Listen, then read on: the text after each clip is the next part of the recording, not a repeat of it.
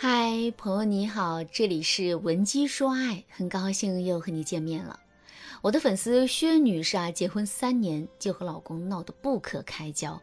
她见我的第一句话就是说：“为什么我付出那么多，我老公还是不爱我？”薛女士啊，家境很好的，父亲呢是退休老干部，母亲去世的很早，继母和父亲生了一个弟弟。所以啊，薛女士形容自己的童年是既富裕又孤独，可能是因为这个原因，薛女士遇到现在的老公之后，就像抓住了一颗救命稻草，一门心思的想要和对方结婚。在大家眼里啊，薛女士和老公门不当户不对，但是架不住薛女士喜欢他，父亲无奈之下便同意了他们的亲事。关于下嫁这件事，薛女士的看法是。我什么也不图，就图他对我好。在学校的时候，他会对我说甜言蜜语，会用为数不多的零花钱为我精心准备礼物，会做一些很傻但是让我很感动的事情。这些我都牢牢记在心里。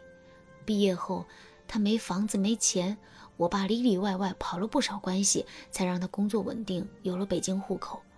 我本来以为他会爱我一辈子，没想到他逐渐对我的态度就变了。他对我越来越冷淡，再也不像从前那般温柔。我以为是我做的不够好，所以我越来越贤惠。但是他好像越来越不在乎我了。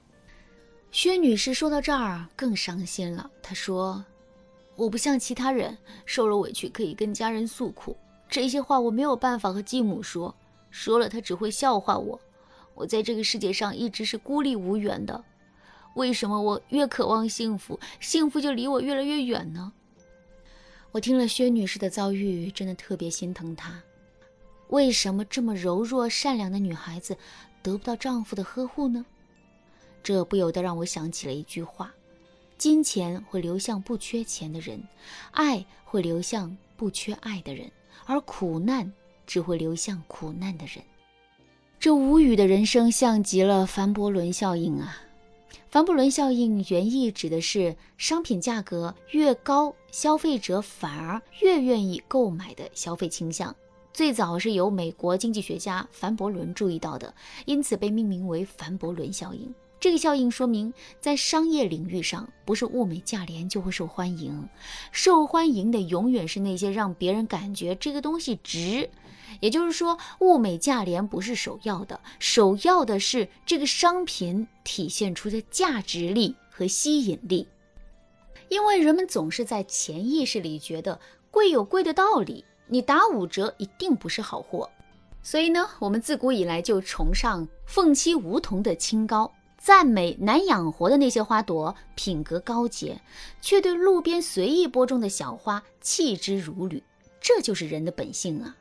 不光男人是这样，我们有时候也一样会抱着这样的想法。而且说实话啊，我们在生活中遇到的真正渣男不多，多数都是有瑕疵的普通人。你不能一觉察到对方不如你的意，你就立刻给对方扣渣男的帽子。换句话说，面对同一个男生，如果我能够让你很快的拿捏对方的心理，让对方围着你转，你还会觉得对方渣吗？说到底，爱情就是一场心理游戏，而男人呢，思维很简单，拿捏他们并不难呢。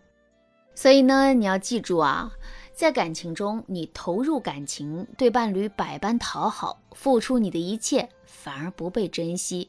当你不再过度付出了，学会爱自己了，对方反而会觉得你是他的女神。等你明白了这个道理，你会发现世界上根本没有渣男，只有不会惹人爱的小傻瓜。所以呢，那些被宠爱的女人都是会运用凡伯伦效应的。像薛女士这样一味付出，最后感动的往往只有自己。男生只会觉得薛女士那么在乎他，离不开他，说明薛女士也没什么了不起的。这话说出来很扎心，但是很多男人真的会这么想。如果你也是一个很优秀的女性，只想和爱人互相珍惜、互相恩爱，但是对方却把你的温柔和善良当做理所应当，从而怠慢你，你可以添加微信文姬零三三，文姬的全拼零三三，我们专业的导师会帮助你吃准男人的心理，让对方离不开你，还把你当做女神。好的，那接下来呢，我就教大家几个提升你吸引力的方法，大家一定要学会。第一个技巧，打压式赞美。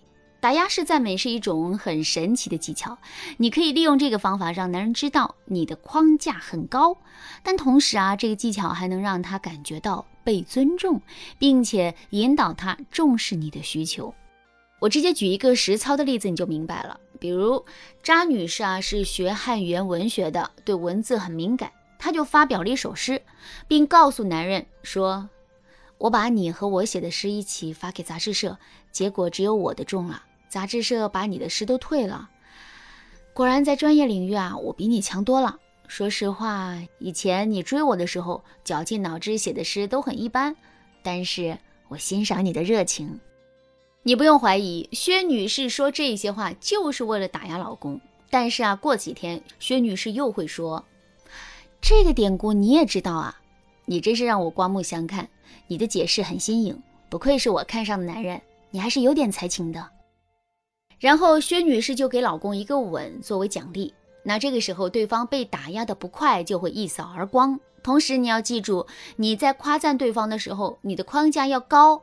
比如说，不愧是我看上的男人，你还是有点才情。这一类的夸赞就是在提示对方，他和你差得有点远。如果你们是女高男低的搭配，但是男方不知珍惜，你就可以适当的用打压型赞美警示对方。为了不伤害对方的自尊心，你的语气啊可以更温柔一些，神态上千万不要盛气凌人。同时，你要记住这个技巧只能偶尔使用。第二个技巧，低期望吸引法。为了提高你的吸引力，你可以先降低对方对你的期望。比如啊，薛女士就以家事为由出门十天。回家之后，她做鱼的时候就会喊老公刮鱼鳞，换水桶的时候就会喊老公。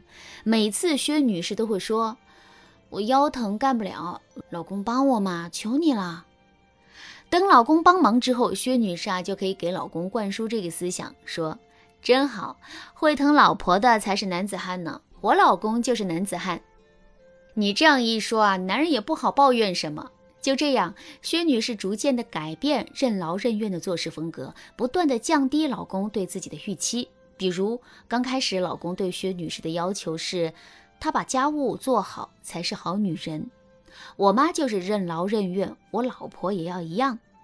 那经过薛女士的一番运作，老公对薛女士的想法就变成，人家结婚前什么都不干，能给我做家务就不错了。